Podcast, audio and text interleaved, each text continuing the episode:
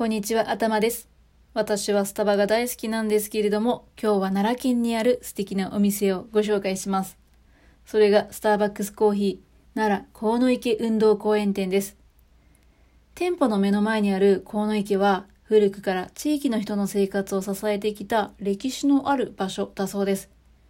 現在も地域の皆様の憩いの場として使用されている公園に敬意を込めて、地域のつながりの場となるようにデザインしました。ということで、スタバはこういうの本当好きですね。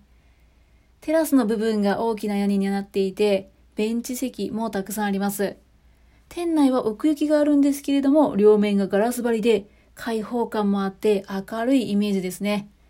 こういう作りが内と外の一体感を作り出すっていうことなんでしょうかね。大仏さんと鹿がデザインされたオリジナルのマグカップとかタンブラーもあって可愛いんですよ。